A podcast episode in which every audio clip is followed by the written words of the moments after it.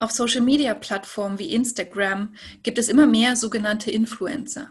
Menschen, die aus ihrem Leben und zu ihren Lieblingsthemen posten und richtig viele Follower erreichen können. Zu diesen Themen gehören auch Lifestyle, Ernährung, Bewegung, Sport und Körperbilder, also Dinge, die viel mit Gesundheit zu tun haben. Die Botschaften von Influencern und die Art, wie sie kommunizieren, unterscheidet sich allerdings nicht selten von der Gesundheitskommunikation, die wir von Expertinnen im Gesundheitswesen kennen. Im Gespräch mit unserem heutigen Gast wollen wir uns daher das Thema Influencer und ihren Einfluss auf die Gesundheitskommunikation genauer anschauen. Wer sind sie und was treibt sie an? Was macht sie so erfolgreich und können professionelle Gesundheitsakteurinnen etwas von ihnen lernen? Hören Sie gerne rein.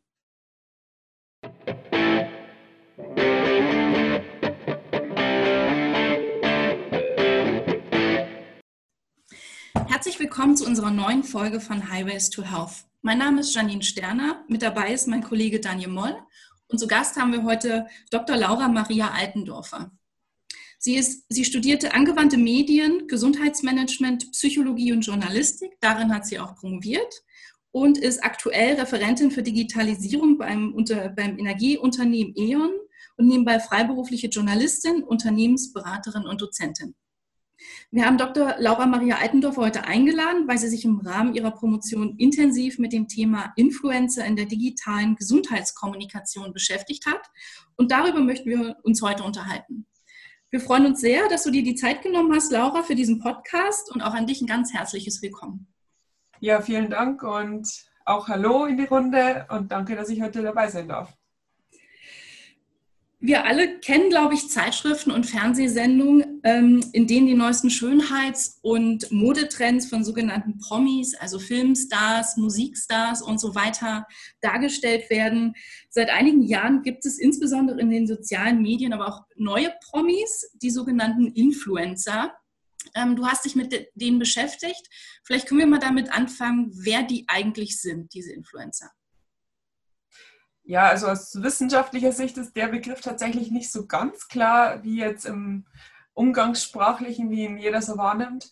Ähm, aber du hast gerade so einen entscheidenden äh, Punkt gesagt. Also ein wesentlicher Unterschied zu den Stars, die man jetzt sonst kennt aus Zeitschriften, TV, was auch immer, ist einfach, dass diese Influencer auf den sozialen Medien aktiv sind und dort einfach ähm, ja, eine gewisse Attraktivität haben, äh, eine gewisse Reichweite haben, also das heißt Bekanntheitsgrad.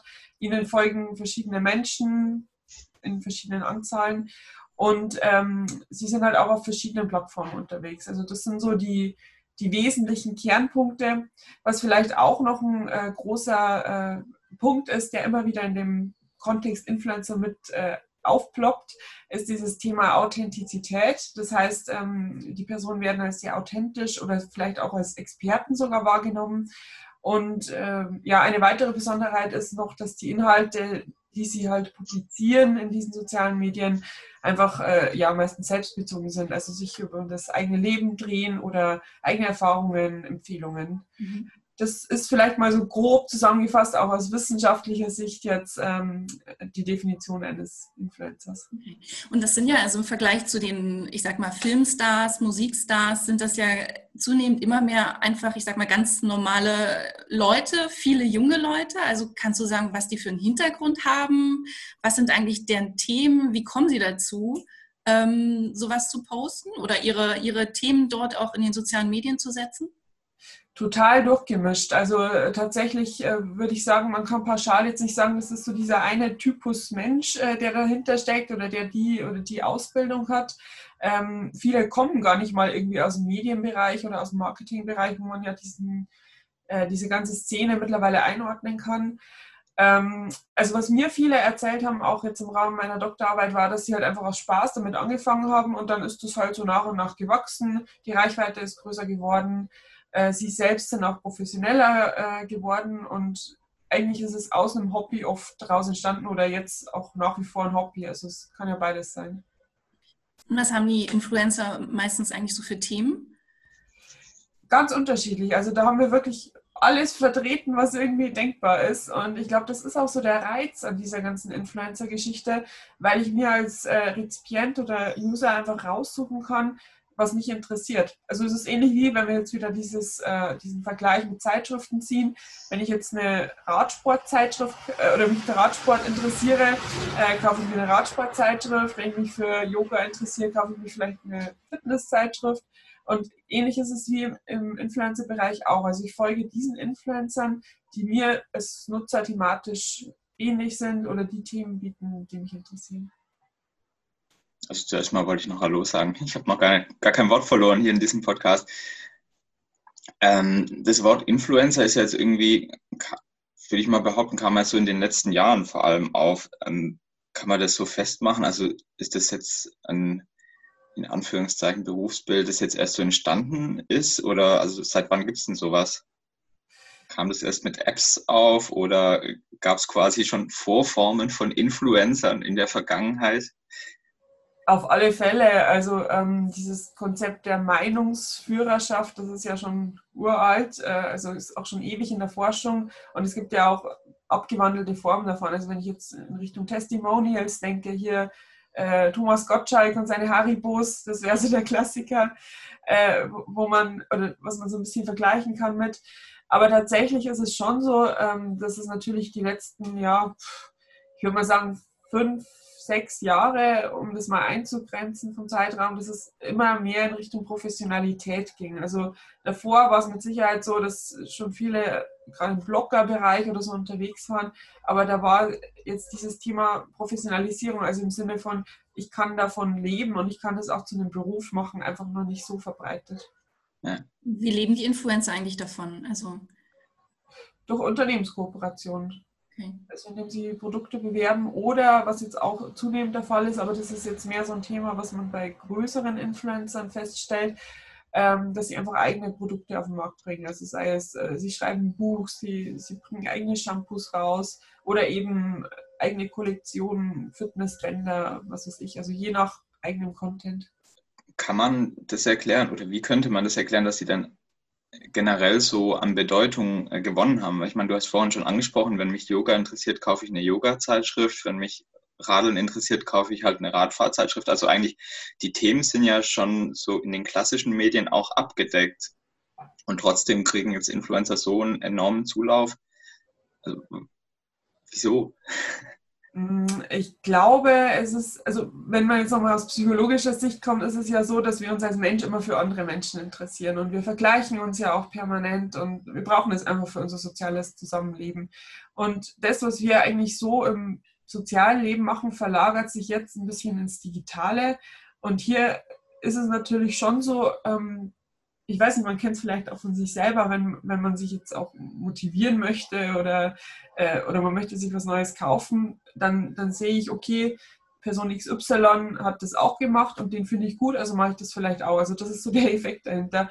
Und bei Influencern kommt halt jetzt wirklich noch dieses Phänomen dazu, dass es theoretisch mein, mein Nachbar von nebenan sein könnte, der da halt jetzt einfach online äh, ja, das promotet und vielleicht finde ich den Nachbarn von nebenan ganz gut und dann folge ich dem und ja, es ist so ein, so ein Kreislauf ein bisschen. Also kann man schon sagen, dass es, es geht enorm viel um die Person dahinter. Ja. Also, weil ich meine, äh, ich kann ja auch Radtests lesen, hat die auch jemand getestet, aber äh, das sehe ich nicht, wer ist diese Person, die das getestet hat und was macht die sonst so.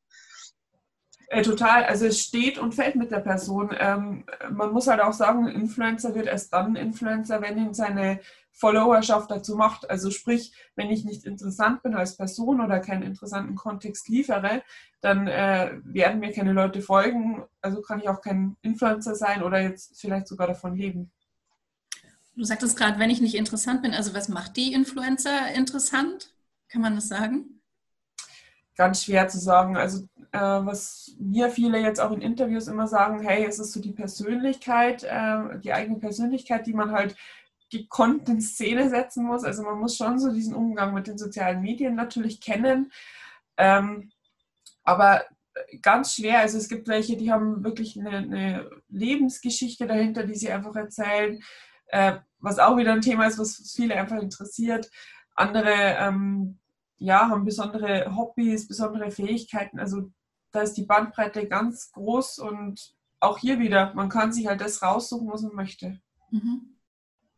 Ja, ich glaube, dann könnten wir an der Stelle mal so ein bisschen in Richtung Gesundheit äh, schwenken, was ja so unser Hintergrund ist. Ähm, wie sieht es denn da so aus? Gibt es viele Influencer, die sich rein mit dem Thema äh, Gesundheit beschäftigen oder ist es mehr so ein Nebenprodukt, weil Gesundheit irgendwie zu dem Ganzen dazugehört? Mm, also ich glaube, man muss so ein bisschen erstmal unterscheiden, äh, um welchen äh, Content, also Gesundheitscontent handelt es sich. Weil wir haben ja einerseits so einen, ähm, also diesen gesundheitsrelevanten Content, äh, Content, wo einfach eine Interpretationsleistung notwendig ist. Also, weiß ich nicht, zum Beispiel jemand läuft und ähm, ich sehe, okay, der läuft, also assoziiere ich das, okay, Laufen ist gesund. Oder ich habe halt dann diesen äh, gesundheitsbezogenen Kontext, das heißt, Gesundheit oder Krankheit werden direkt äh, thematisiert. Und äh, es gibt beides äh, bei Influencern. Ähm, es gibt Influencer, die zum Beispiel ihre eigene Krankheit in den Vordergrund stellen und deren Content sich komplett um die Krankheit dreht äh, was natürlich auch die Zielgruppe so ein bisschen einschränkt in die Richtung, okay, Betroffene zum Beispiel, die sagen, okay, was macht denn der Influencer, wie geht der mit der Krankheit um? Also kann auch so ein, ja, hier wieder Vorbild oder einflussnehmendes äh, Modell sein. Auf der anderen Seite, und das ist ähm, die Mehrheit, also beziehungsweise das ist auch das, was zum Beispiel in meiner Doktorarbeit rauskam, dass äh, Rezipienten, wenn man sie fragt, was nehmt ihr denn äh, als Gesundheitscontent war im Influencer-Bereich, dann sind wir eher in diesem relevanten Teil, also diesen Fitness, Lifestyle, ähm, äh, diese, ja, Healthy Lifestyle ist eigentlich so dieses Schlagwort, was da am meisten rumkursiert.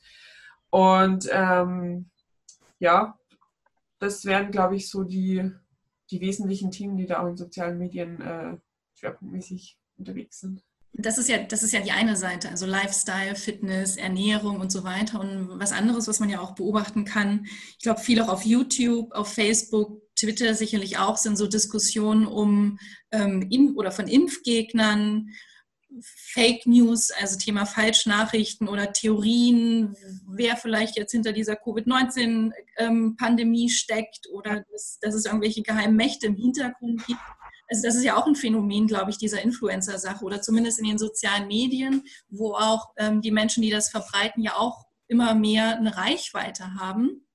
Ähm, das ist, glaube ich, so, so die, die, die Negativseite davon. Und es bringt uns so ein bisschen zum Thema Qualität von Informationen, die da vermittelt werden. Also ist es ein Thema in der ganzen Branche? Ähm, was davon ist quasi, sag ich mal, fundierte Information und wo ähm, vielleicht nicht oder wer verbreitet was wie? Wie kann man das erkennen? Schwieriges Thema tatsächlich, also auch wieder hier äh, schwer eine pauschale äh, Aussage zu treffen. Also es ist natürlich nicht so, dass wir aktuell ähm, Qualitätskriterien haben, wie wir sie jetzt zum Beispiel im Bereich Journalismus mit dem Pressekodex oder äh, im PR-Bereich haben. Aber tatsächlich, wenn man ehrlich ist, in dieser Schiene schon mit rumkratzt, auch in dem Bereich. Ähm, wenn man Influencer fragt, ist Qualität für euch wichtig? Also zumindest die, die ich jetzt für meine Doktorarbeit auch befragt hatte, dann sagen die alle ja, natürlich. Aber es, und das ist auch eine wichtige Erkenntnis, Qualität wird hier einfach anders wahrgenommen oder anders definiert. Also äh, Qualität ist für einen Influencer dann gegeben, wenn der Content Mehrwert für den Nutzer bietet. Also das heißt, äh, entweder kann er inhaltlich was rausziehen, es ist lustiger Content, es ist Inspiration, Motivation, Gedankenanstöße, also solche Themen.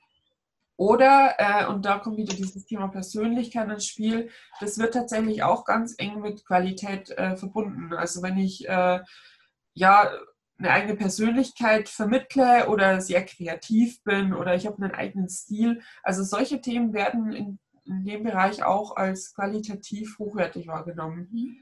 Kritisch ist äh, tatsächlich eher das Thema Werbung. Da, das kann so oder so wahrgenommen werden. Also wenn es zu viel Werbung ist, äh, scheint es sich negativ auf die Qualität auszuwirken. Wenn es passende Werbung ist, also die der Nutzer auch als, hey, es ist ein Mehrwert für mich äh, wahrnimmt, dann, dann ist es wieder in Ordnung. Und was sehr, sehr kritisch ist tatsächlich, aber da würde ich jetzt auch ungern alle Influencer in einen Topf werfen, ist einfach das Thema, dass äh, kaum Quellen genutzt werden.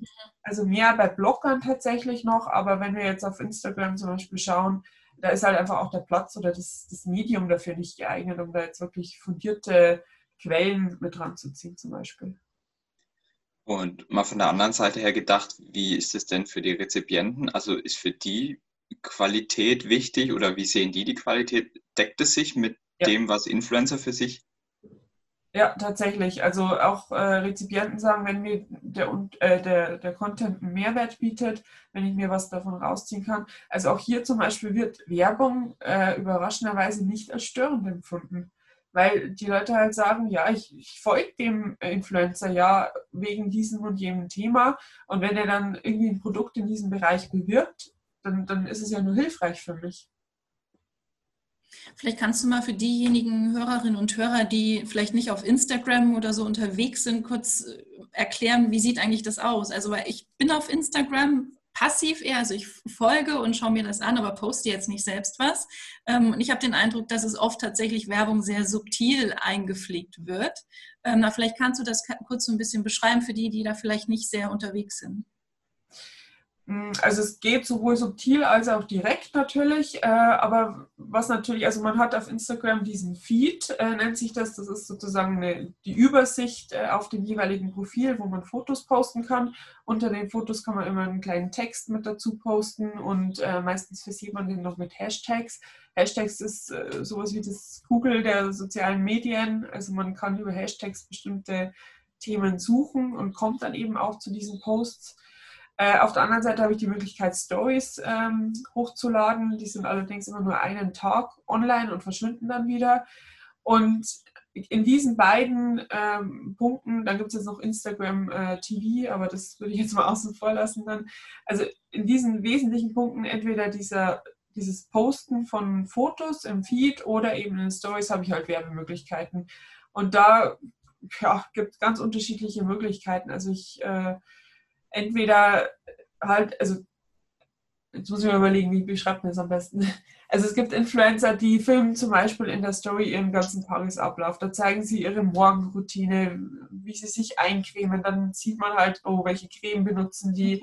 Äh, wenn sie es gut äh, oder wenn sie es gut vermarkten wollen, dann posten sie gleich noch irgendwie einen Rabattcode dazu. Hey, übrigens, ich nutze die und die Creme äh, und aktuell gibt es 10%, wenn ihr diesen Rabattcode nimmt. Also solche Möglichkeiten gibt es da zum Beispiel. Äh, auf der anderen Seite gibt es jetzt aktuell, habe ich öfter gesehen, äh, diese SUP-Boards, äh, also Stand-Up-Paddling-Boards, äh, werden gerade ziemlich massiv im Fitnessbereich beworben und da sieht man dann auch immer die, die Influencer äh, mit diesem Board halt fahren und dann wird halt auf dem Foto die Marke zum Beispiel verlinkt oder äh, teilweise eben direkt die Kooperation. Also das sind eigentlich so die wesentlichen Möglichkeiten auf Instagram.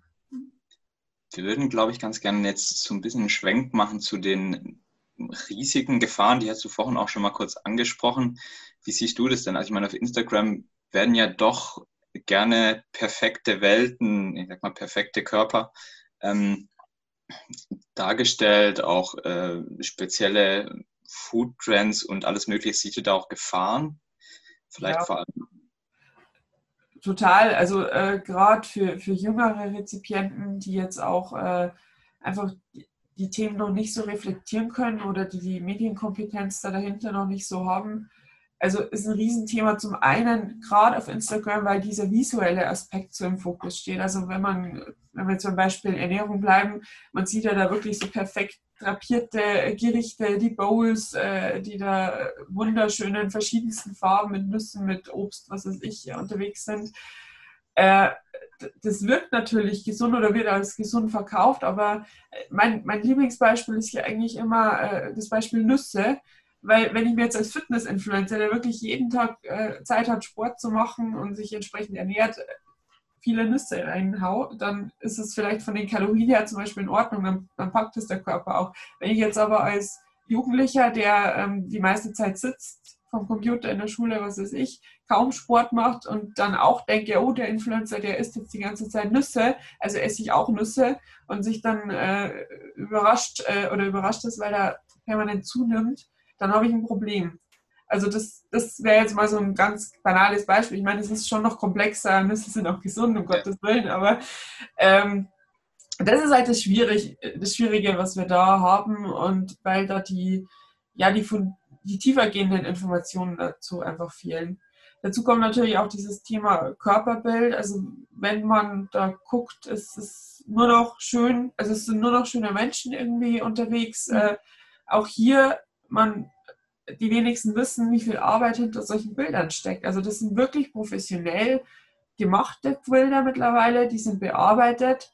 Nicht bei allen, aber äh, je mehr Reichweite der Influencer hat oder je größer er ist, umso, ja, umso mehr ist es der Fall bei den kleineren vielleicht noch nicht so.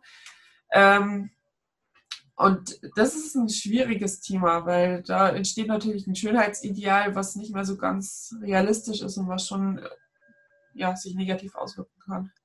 Sehen da die Influencer sich selber auch so ein bisschen in der Verantwortung, dass sie da manchmal vielleicht darauf hinweisen? Oder sagen die, äh, ich, ja, ich lebe möglicherweise davon, ich muss das so darstellen, weil und auch weil es gewünscht ist bei meinen Followern. Also die Verantwortung sehen die schon, das sagen sie auch, wenn man sie darauf anspricht, aber es ist natürlich immer so das eine, was man denkt und das andere, was man tut. Und ich glaube, es ist einfach mittlerweile so auf Instagram, dass sich das so etabliert hat. Also es gibt schon so Gegenbewegungen, das finde ich auch total positiv, so unter dem Hashtag mehr Realität auf Instagram findet man da ganz viele Bilder dazu, äh, wo auch dann, weiß ich nicht, die Frauen mal ihre Dellen auf den Oberschenkeln zeigen und, und sagen, hey, übrigens, äh, schaut mal, wenn ich mich jetzt in die und die Pose stelle und das und das Licht verwende, dann, dann sieht man die nicht mehr, aber ich habe die auch. Sowas finde ich total positiv und wirkt so ein bisschen entgegen. Auf der anderen Seite haben wir das aber auch ganz extrem. Also das ist ja fast schon diese Hochglanz-Modelbilder, wenn man so möchte. Äh, äh, ja, ne?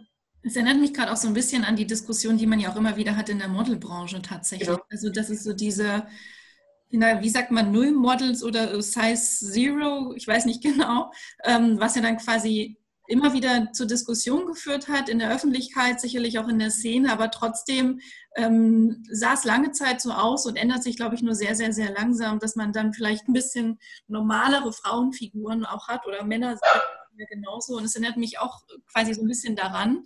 Und letztlich ist ja Instagram oder sind diese sozialen Medien ja auch eine Form ähm, sag mal, ungeordnet, unkontrolliert. Also gibt es ja. so, so, auf Metaebene überhaupt einen Diskurs darüber, wie sowas aussehen sollte, was, was vielleicht ethisch oder moralisch gut oder richtig oder falsch ist? Du meinst von den Bildern her, wie man sich zeigen sollte? Zum Beispiel, genau, ja. Also da ist mir jetzt eigentlich nichts bekannt in der Richtung. Mhm. Ähm, was ich ziemlich schwierig finde in diesem ganzen Kontext, weil du jetzt gerade sagst, die Modelszene. Ich meine, das ist wieder so dieses Thema, das ist weiter weg. Also das sind halt die Models und da weiß ich vielleicht als Otto Normalsterblicher, wenn ich die Maße nicht habe, werde ich da nie hinkommen. Das Problem ist aber natürlich, wenn der Nachbar von nebenan jetzt Influencer werden kann und ich könnte auch Influencer werden und dann sieht der so aus und dann denke ich mir, naja, der, der ist ja wie ich, also kann ich das auch schaffen. Und da habe ich schon so dieses Nacheifern auch drin. Also das ist aber realistisch gesehen vielleicht ein Status, wenn wir jetzt wieder beim, beim 16-jährigen Jugendlichen sind, der den ganzen Tag sitzt und in der Schule ist und einfach nicht die Zeit hat, jeden Tag ins Fitnessstudio zu gehen, dann kann ich das realistischerweise vielleicht gar nicht schaffen. Mhm. Und das weiß der Jugendliche aber gar nicht, dass der Influencer das einfach hauptberuflich macht mhm. und deswegen jeden Tag diese Trainingszeit hat. Und das erzeugt natürlich auch Druck. Also das ist äh, schon eine Gefahr, klar. Das finde ich gut, dass du es angesprochen hast, weil ich glaube auch, dass ähm, vor allem bei Jüngeren, die vielleicht noch gar nicht so reflektieren, äh, wie jetzt Influencer sich selbst darstellen und was da alles dahinter steckt, äh, sei es vom Training, sei es aber auch, äh, was Photoshop noch alles leisten kann. Äh, ja, überhaupt die ganze Maschinerie. Also äh, die großen Influencer haben ja alle mittlerweile Management oder teilweise auch schon kleinere, wo es gar nicht äh, denken würde. Und das ist natürlich schon was, da ist das ein riesen Profi-Apparat dahinter und das ist für den Rezipienten einfach nicht sichtbar oder nicht transparent in den meisten Fällen. Zumal ja auch quasi die Schwelle ähm, niedriger geworden ist, also das selbst ja auch zu tun. Also jeder kann sich einen Instagram-Account machen und Sachen posten und dieses fühlt sich wahrscheinlich an, wie es kann wirklich jeder und man sieht wirklich den Apparat dahinter nicht. Im Gegensatz zu eben den Promis, ähm, da weiß man irgendwie, okay, das werde ich so schnell nicht selbst hinbekommen. Genau, richtig, ja, auf jeden Fall. Also was da in dem Kontext vielleicht schon auch äh, noch eine wichtige Rolle spielt, wenn wir nochmal auf das Medium Instagram gehen. Auch hier wissen wir durch diesen visuellen Fokus, äh, dass die meisten Rezipienten die Texte oft nicht mal lesen. Es kommt so ein bisschen darauf an, wie stark ich mich mit dem Influencer verbunden fühle. Wenn mich der total interessiert, lese ich es. Ansonsten schaue ich mir aber eigentlich hauptsächlich die Fotos an. Mhm. Und da ist es schon so, dass entweder Botschaften natürlich falsch verstanden werden können oder Infos übersehen werden können. Und äh, was ich da auch noch sehr kritisch finde, ist, äh, nur weil jemand gesund aussieht, also dieses vermeintliche Körperbild hat, also die Fitness-Influencer zum Beispiel, muss ich mich halt schon mal fragen, ist der auch gesund? Also ist es tatsächlich das, was ich anstreben muss, um gesund zu sein? Ähm, schwierig. Weiß ich nicht, ob das so in eine ganz gute Richtung geht momentan. Du hast dich ja in deiner Promotion ähm, genau mit dem Thema beschäftigt, also Influencer in der digitalen Gesundheitskommunikation. Was sind denn so die Strategien der Influencer in diesem Themenfeld? Äh, überraschenderweise gar keine. also es ist so, äh, wenn man äh, Influencer fragt, ob sie eine Strategie haben, äh, sagen die meisten nein. Also sie, sie haben ein Konzept, ja, also Konzept inhaltlich zum Beispiel, dass ich sage, ich, ich äh, grenze den Scope ein, also ich habe einen bestimmten Fokus auf ein Themenfeld, aber äh, ein Konzept, äh, eine Strategie dahinter haben die meisten nicht.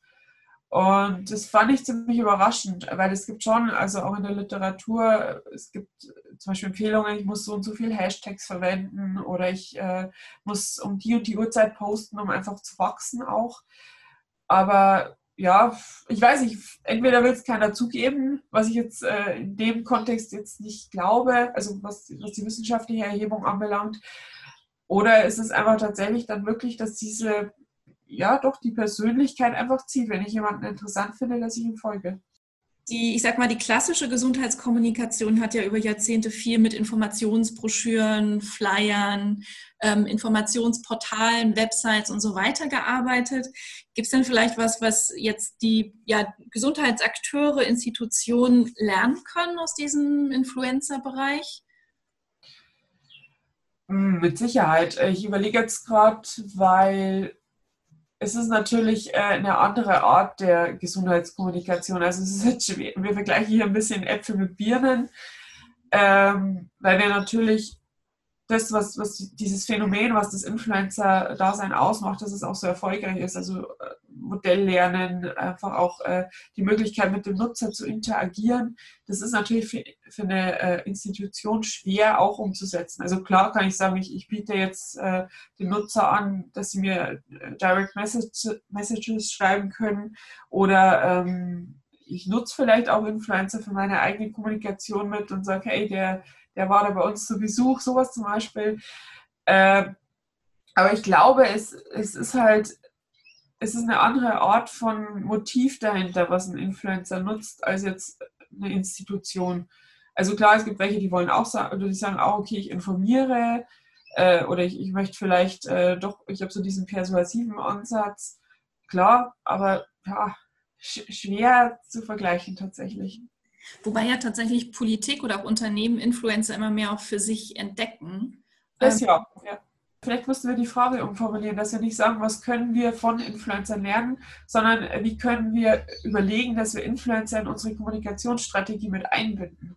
Also ich glaube, das wäre vielleicht so der, der wichtigere Ansatz, weil da habe ich natürlich die Möglichkeit, auch ähm, durch die Kooperation Informationen äh, ja, weiterzugeben und die vielleicht auch nochmal zu steuern. Also in der Regel läuft es ja so, also je nach Kooperationsvertrag, ähm, dass Unternehmen zum Beispiel auch sagen können, du musst jetzt genau diese Worte sagen oder du musst jetzt genau diesen Satz schreiben.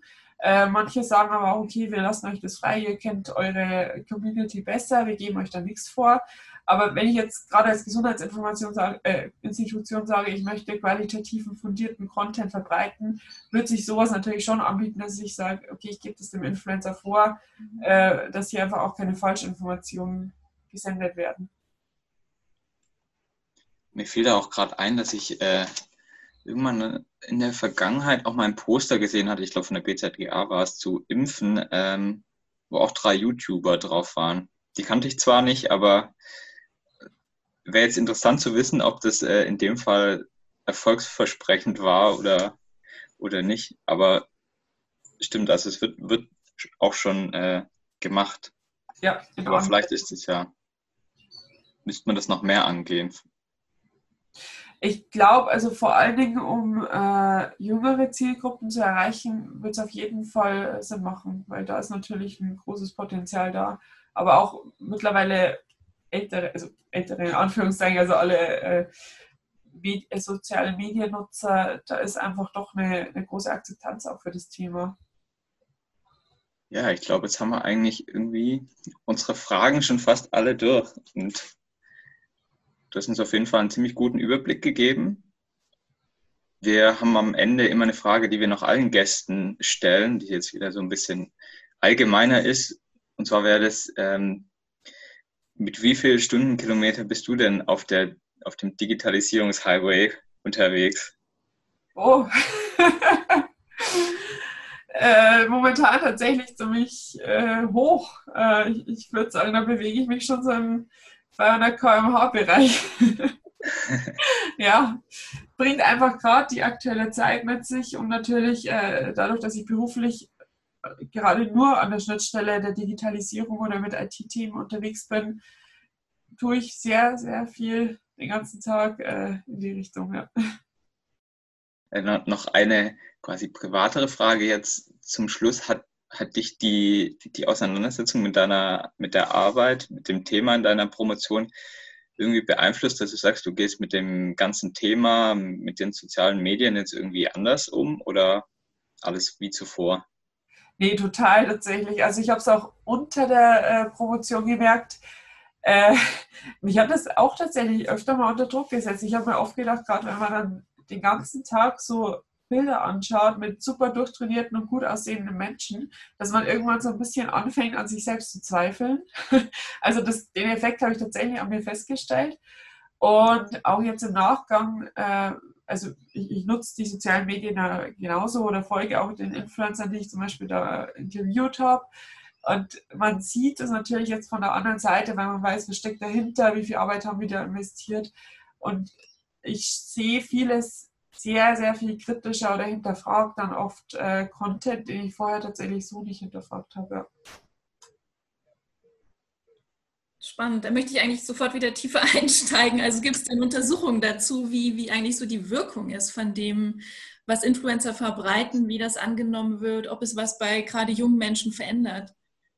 Ja, ja, äh, ganz viele. Ähm, allerdings meistens eher in die negative Richtung, also so dieses Thema wieder Körperbild, äh, Scham, dass ich mich unter Druck gesetzt fühle, auch psychische äh, Folgen, leider tatsächlich sehr viele.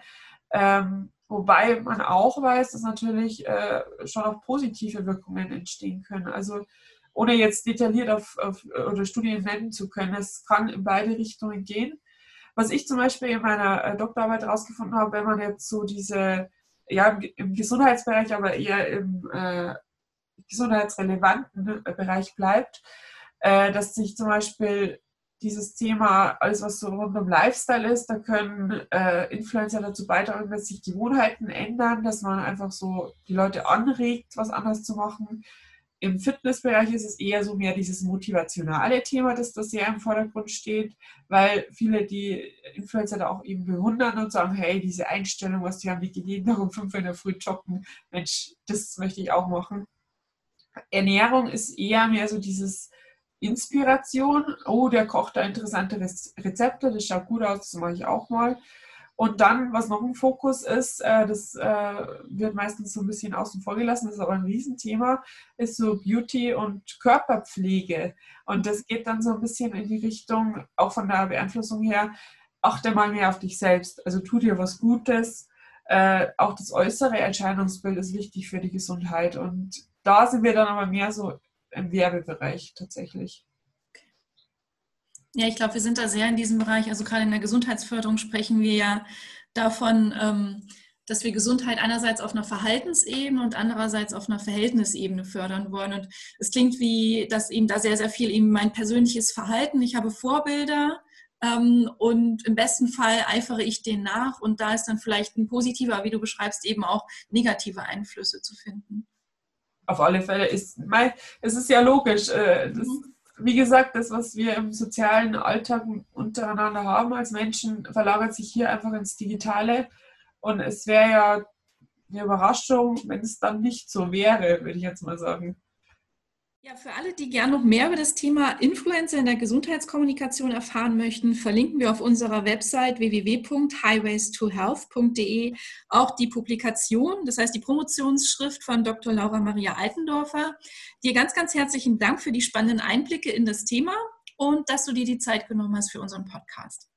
Ja, sehr gerne. Vielen Dank an euch. Hat Spaß gemacht.